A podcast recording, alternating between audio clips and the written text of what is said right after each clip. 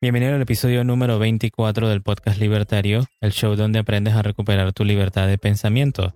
Y hoy tenemos un nuevo episodio de hashtag Destazando Libros, donde conversamos sobre las ideas de un libro en particular.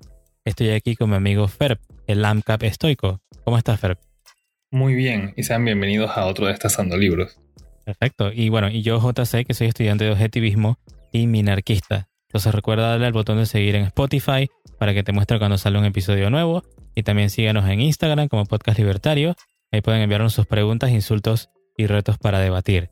Entonces hoy tenemos en este episodio especial de Destazando Libros. ¿Y qué es Destazando Libros? Cada uno de nosotros eligió un capítulo de un libro y ahora vamos a destacar la idea principal del autor o lo que cada uno entendió. Y el libro que vamos a destazar hoy es La economía explicada a mis hijos del autor Martin Krauss. El profesor Krauss es un profesor titular de economía en la Facultad de Derechos y Ciencias Sociales de la Universidad de Buenos Aires. También es profesor adjunto en el Departamento de Economía de la Facultad de Ciencias Económicas de la Universidad de Buenos Aires y también profesor visitante de la Universidad Francisco Marroquín, para los que les interesan ese tipo de facts. ¿No? Entonces, Fer, háblanos un poquito más de qué se trata este libro de la economía explicada a mis hijos. Bueno, de salida tengo que decir que este libro me ha encantado. Por lo general las personas siempre preguntan qué libro leer para empezar a entender conceptos de economía y qué triste que no lo conocía desde antes, se ha convertido en uno de mis favoritos por la simple razón de que explica de manera muy sencilla conceptos básicos y utiliza historias populares, por ejemplo, como lo sería eh, El Principito, Don Quijote, Cándido y la Ciudad Fortuna, para explicar conceptos de economía, cosas como la acción humana, la teoría del valor, la moneda, que como un adelanto, ese es el capítulo que más me gustó a mí, el de la moneda, con la historia de Cándido y la Ciudad Fortuna, y le vamos a hablar más de eso en este episodio. Parece sí, es algo que también eh, había pensado, porque me sucedió mucho con otros libros que me decían para empezar. O sea, yo eh, estudio más lo que es filosofía, pero no entiendo, o sea, al principio no entendía mucho de economía, ¿no? Siempre estaba como que, digamos que en una niebla en todo ese conocimiento económico y todo lo demás, hasta que me di cuenta de que tenía que empezar por la base, ¿no? Entonces, eh, este libro pienso que es la mejor forma de comenzar, porque, o sea, agarra estas pequeñas historias y luego te las destaza y te va a explicar Kraus, el, autor, de qué se trata. O, sea, que trae estos conceptos que son como que un poco abstractos, un poco difíciles de traer a la realidad, pero él te lo pone utilizando estos cuentos populares como una herramienta, pues, para que puedas entenderlo mejor. Así que entonces vamos a, la idea. ¿Cuál es el capítulo que elegiste tú, Fer? Ok, el que más me llamó la atención, y tengo que admitir que leí varios, pero el que quiero compartir es el número 8 y es el de la moneda es la historia de Cándido y la ciudad Fortuna. En parte se conecta con el capítulo 5, que es la teoría de valor. Y bueno, en ese capítulo la historia iba de que había una familia, eh, eran dos viejitos principalmente, y para satisfacer sus necesidades fueron intercambiando animales. Pensaban que, bueno, la gallina pone huevos, la vaca da leche, entonces el viejito fue cambiando las cosas acorde a lo que más en su mente pues le brindaba satisfacción. Porque al final los gustos son subjetivos, el valor es subjetivo, pero era un troque directo. Ya con Cándido y la ciudad de Fortuna, en, vemos la introducción de la moneda. Y para hablar un poquito del cuento, porque me encantó, no lo conocía antes, básicamente era una familia, también eh, lo que conocería uno tradicionalmente como humilde o bueno, de escasos recursos, y él se entera, el niño pues, se entera de que hay una ciudad en la que hay muchas riquezas, por un cuento que le estaba contando eh, un, adulto y otros niños también están escuchando.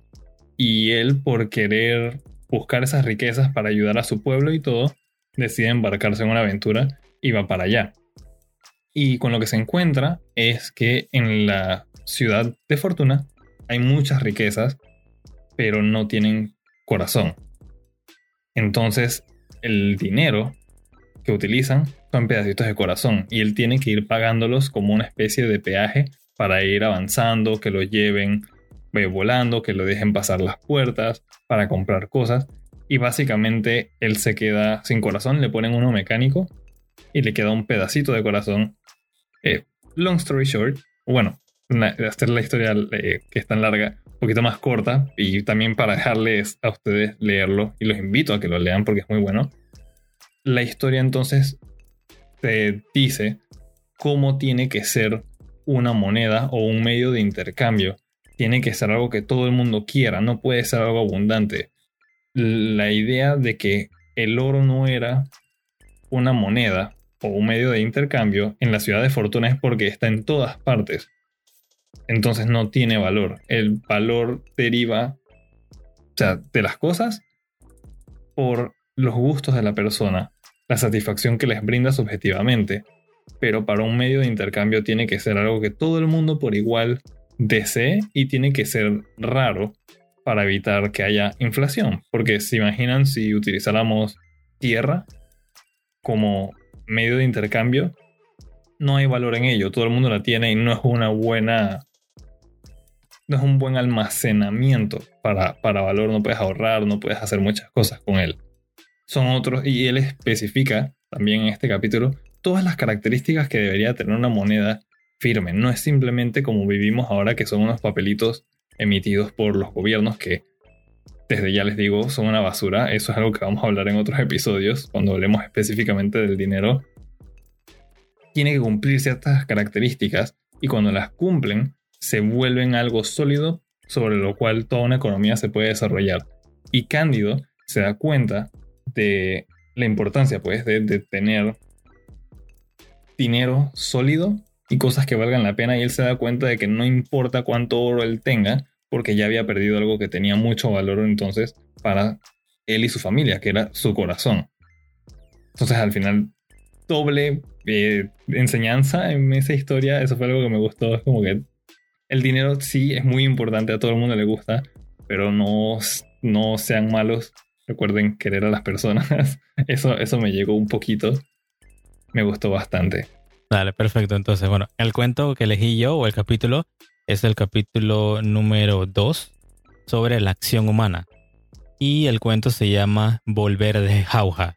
Me llamó mucho la atención esto porque como ya sabrán, yo estudio objetivismo y por alguna extraña razón la gente piensa que existe como un duelo de personas muertas de Von Mises versus Rand, porque está el objetivismo versus la praxeología. Entonces yo, lastimosamente, no había tenido mucho acercamiento a la praxeología. Había, estudiado objetivismo, como ustedes ya saben, los que nos han escuchado desde el, primer episodio, pero no había tenido un acercamiento a la praxeología. Es más, el nombre suena extraño.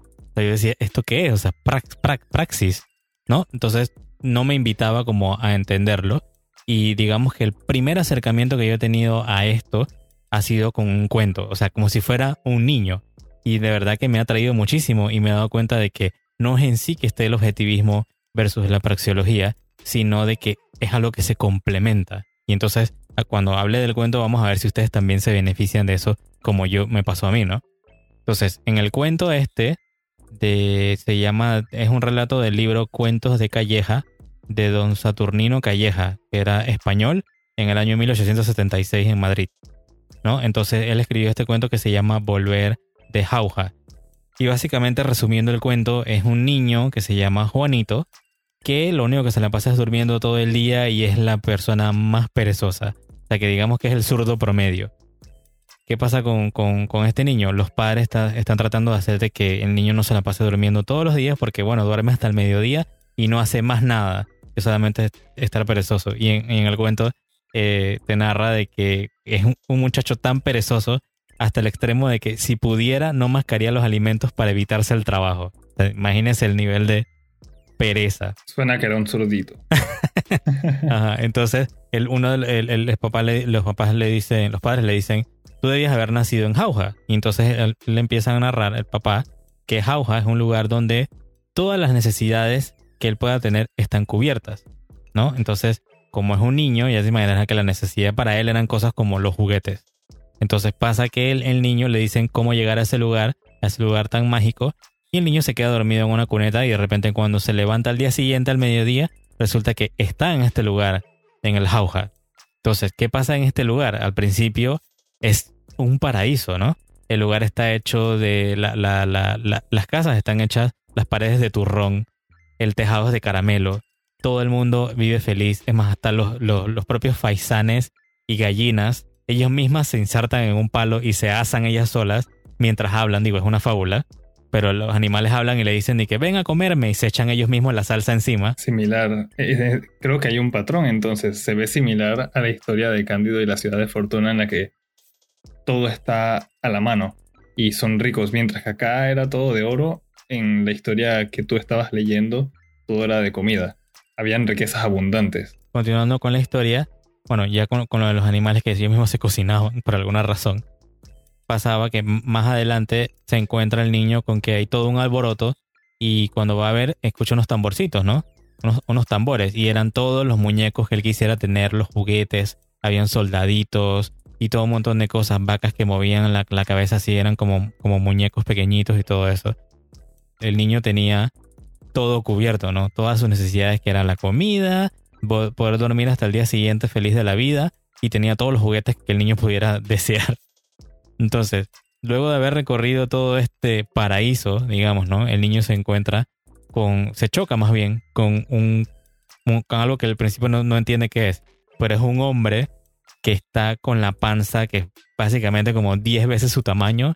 El tipo está, digamos que mórbidamente obeso de tanto comer y el tipo simplemente está tirado en el suelo. El niño le dice, digamos que preguntarle, ¿no? A, el hombre este no siquiera puede hablar porque básicamente tiene la, pegado los labios y la lengua la tiene paralizada porque lo único que hace es comer todos los días y tragar azúcar y cosas por el estilo. Moviéndonos con la historia, el hombre este le, le dice al niño, a Juanito, aquí no nos movemos para nada. Esta es la tierra de los holgazanes, el paraíso socialista. Pero es tanta la comodidad que no disfrutamos. ¿no? Estoy leyendo un, pedacito del párrafo que es una de las partes que más me gustó. Continúa el, tipo. Todo está a la mano, mas por no extenderla nada cogemos. Y gracias a que esta tierra despide un vapor alimenticio que nos nutre. Cada cual elige para dejarse caer en el sitio que más le agrada, porque una vez en el suelo no hay fuerza humana que lo levante. O sea que básicamente estos pueblerinos, digamos, del lugar de este de Jauja, ni siquiera ya tenían la necesidad de comer. O sea, solo se tiraban al suelo y salía un vapor alimenticio nutritivo del suelo en este lugar mágico que los alimentaba. O sea, ni siquiera tenían que levantarse para buscar la comida, ¿no? Es más, después te narra más adelante que los ríos están hechos de vinos riojas, de manzanilla, de champán y de jerez sea, que podías beber hasta el hartazgo, ¿no? Eso, eso no existe, creo que eso sería Argentina. Entonces, básicamente le, dice, el, continuando con la historia, o sea, ¿tú crees que estas personas que lo único que hacen es estar todo el día regado, sin hacer nada, son felices? ¿Qué pasa cuando ya se les pasa como que todo este mareo, no tienen fuerza ni siquiera para moverse? Y ahí están tirados, básicamente castigados, dice en el libro, por su propio vicio la, gente que, es golosa tiene la boca metida en, estanques de pasteles, arroz con leche, dulce de leche y un montón de cosas más y jaleas que básicamente la llenura los mata lentamente. O sea, el, el, dulce ya les causa asco, pero lo único que pueden seguir haciendo es comerlo. Y básicamente se vuelve una tortura al final. Entonces la gente glotona come, o sea, tiene la boca abierta y le meten lonchas de jamón y pavos y, y paellas inacabables y todo lo que ellos pudieran desear. Pero como ya la tienen tanto y siguen comiendo tanto, dice que los habitantes preferirían incluso la abstinencia y darían cualquier cosa por no tener que comer. O sea, ¿cómo, cómo volteamos en esta historia de que todo el mundo necesitamos comer y pensamos en la gente pobre que no tiene comida y todo lo demás, pero aquí como tienen tanta abundancia, básicamente es una, es una, como, como dije, es una tortura que la gente ya quiere parar de comer y no pueden. Eso me recuerda a un concepto también muy interesante de economía, que es la utilidad marginal decreciente. Y eso todo el mundo se ha dado cuenta de esto en su vida, pero tal vez no lo conocían de esta manera.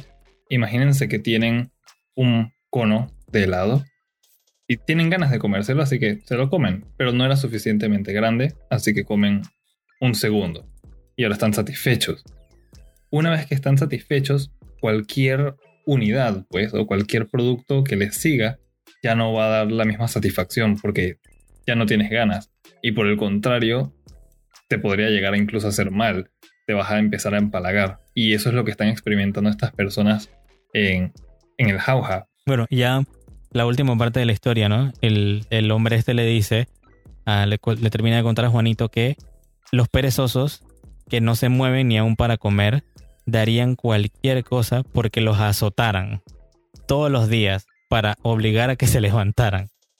Pero la pereza al final los termina matando y ya no, no, no mueven los miembros, se engordan de tal forma que al final estallan como si fueran petardos. Mueren de una forma, o sea, no solamente una tortura, sino que al final mueren de una forma bastante grotesca, por decirlo así, ¿no? Y el, y el, y el hombre este le dice que solamente le quedan 15 días de vida. Entonces ahí al final de la historia, Juanito se asusta y pide, ¿no? Ahí le claman que dónde existe, si hay una iglesia para ir a, rezar. Pero le dice que en la ciudad de los vicios no hay iglesia, o sea, no hay nada de eso. Y entonces el, el Juanito termina al final, ¿no? Clamándole al cielo de que lo devuelvan otra vez porque ya él aprendió la lección y que él no va a ser un perezoso más nunca. Y le dice entonces a los padres, al final de la historia, que en adelante no necesitaré que me despierten. Seré bueno y laborioso, y si alguna vez no lo fuera, para castigarme no tendréis más que decirme estas palabras. Acuérdate de Jauja. Y yo simplemente me quedé con, acuérdate que la gente explota en ese lugar de tanto comer. Definitivamente que es una imagen horrible. Acá ya me acordé de otro detalle. Sí, acá la historia de Cándido en la ciudad de Fortuna también se conecta un poquito y es por la parte de valorar el trabajo y valorar el esfuerzo que uno hace para conseguir las cosas. Acá parte del problema también era ese, como él tuvo que dar su corazón, las personas en la ciudad de Fortuna también ya no tenían corazón y por ende no podían disfrutar tampoco las riquezas que tenían. Por ser tan abundantes y tan comunes, aburrían y por no tener corazón no tenían sentimientos, entonces no podían estar felices, ni llorar, ni nada. Y bueno, a nuestro personaje principal, cuando él regresa a su aldea, él todavía le quedaba un pedacito de corazón pegado al corazón mecánico que, él tenía.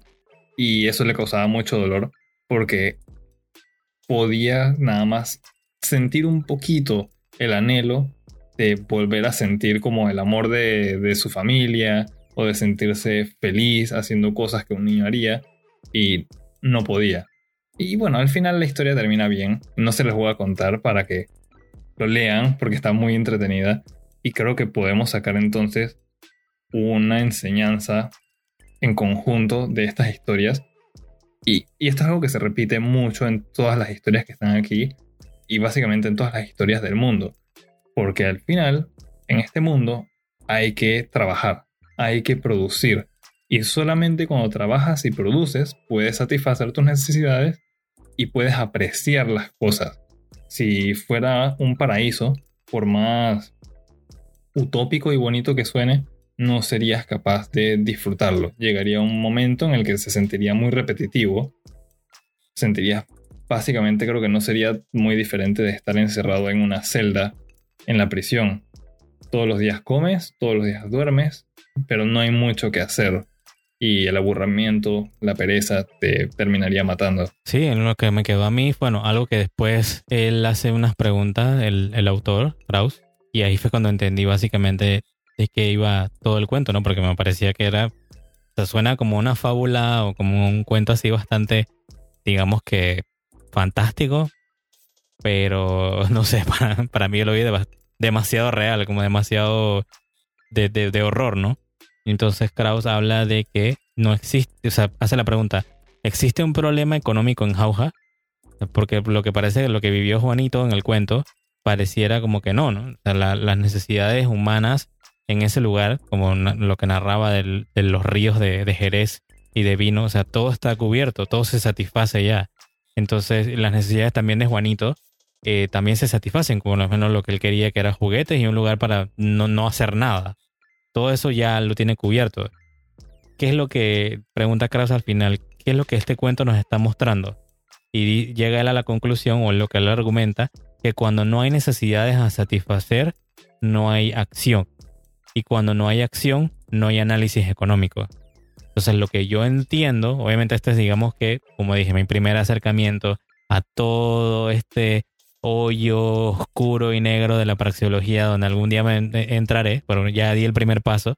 Básicamente, te, lo que yo entiendo es que si no hay una acción, no a satisfacer. O sea, si tú no tienes, o sea, sabemos que los recursos son escasos y para poder satisfacer esas necesidades, o sea, nosotros tenemos que ir de un estado en el que nos sentimos insatisfechos a uno más satisfecho, digamos por lo menos lo de la comida. O sea, tenemos hambre y tenemos que ir a hacer algo, producir algo, plantar algo, cazar algo para poder satisfacernos. Y entonces lo que hace esto, o digamos que la, la praxeología, esta, esta, esta ciencia, es estudiar eso o analizar esa acción humana, esa acción que lleva a que yo necesite satisfacer esa necesidad. Y eso me pareció como que es algo bastante hermoso y ya me imagino que los que son expertos en momises y en praxeología y todo lo demás que nos estén escuchando ya sabrán, pero si me estás oyendo y no tienes ni idea, bueno, vamos a empezar este viaje en la praxeología probablemente juntos, ¿no? Y más adelante probablemente también hablemos más de ese tema, pero me pareció que es como el inicio de una gran amistad esto, esto de la praxeología. Sí, claro que toda acción del ser humano tiene un propósito y al final a trabajar, a producir, porque es la única solución para poder satisfacer las necesidades de uno. Lo que quiere dejar es Juanitos del mundo, escúchenme, solamente si producen pueden comer. Tienen que producir para poder sobrevivir todos los Juanitos del mundo. O sea, todos esos nuestros amigos zurditos. Extendiendo un poco con lo que mencionaste de la imposibilidad del cálculo económico, tener en cuenta siempre y todos estos cuentos que mencionamos hoy y el resto que se mencionan en este libro, muy bueno por cierto, tienen que ir a leer. Esta, esta vez no, no es, por favor, léanlo o se los recomiendo, es, tienen que hacerlo, es, tómenselo como una tarea por haber escuchado el podcast libertario. Esta vez háganlo, lo van a disfrutar muchísimo, se los puedo asegurar. Y bueno, todos los países siempre tienen, aquí en español lo conocemos como Producto Interno Bruto. En Estados Unidos y otros países que hablan inglés es Cross Domestic Product. Y es que cada país mide o han decidido pues medir sus economías basándose en cuánto se ha producido en un año. ¿Qué tan productiva fue la población? Si no se produjo nada, pues entonces ¿para qué siquiera exista la economía? Y si no existe la economía, porque no hay nada que calcular, no, no hay nada que producir, tampoco necesitaríamos finanzas, no necesitaríamos dinero. Entonces, ¿para qué comerciar? Y eso ya entonces empezaría a ser el jauja o la ciudad de fortuna. Y por lo visto no son muy bonitas porque si bien tendrías toda la mano, no podrías disfrutar nada. Bueno, el último mensaje que les dejaría yo es definitivamente que leanlo. O sea, solamente leí un solo cuento y me ha dejado pensando muchísimo porque me abrió, como dije, la puerta a todo esto de lo que significa la acción humana, de cómo medimos eso, lo que, lo que hacemos para tratar de satisfacer nuestras necesidades. Y me parece que es algo que es muy digno de, entender y que si por lo menos tú lo entiendes, deberías de también tratar de explicárselo a los demás. Es lo que yo voy a tratar de hacer con esto, recomendárselo a todo el mundo. Hey, tienen que leer La economía explicada a mis hijos de Martin Krauss. los cuentos son muy entretenidos, se los puedes leer a, tus hijos. Creo que al final del día es eso, ¿no? Que se lo puedes leer a tus hijos, pero tú también como adulto de seguro que vas a sacar eh, mucho conocimiento de las cosas que trata de explicar o lo que argumenta Krauss en, el libro, o sea, sacando todo esto de, los cuentos, ¿no? Y bueno, como dije, léanlo. Eh, se pueden leer el que tiene el principito. Yo sé que muchos de los que están escuchando, tú que me estás oyendo, has leído algún principito, te obligaron a leer el principito, pero cuando ves el principito desde el lado de la libertad y del liberalismo vas a ver que hay otras cosas más para sacar de ahí, ¿no? Gracias por escuchar el episodio de hashtag Destazando Libros. Recuerda el botón de seguir en Spotify y síguenos en Instagram como Podcast Libertario. Por último, comparte este episodio con tus amigos y familiares y recuerda, tenemos una cultura por salvar. Nos escuchamos en la próxima. Gracias por todo el apoyo y nos escuchamos en la próxima.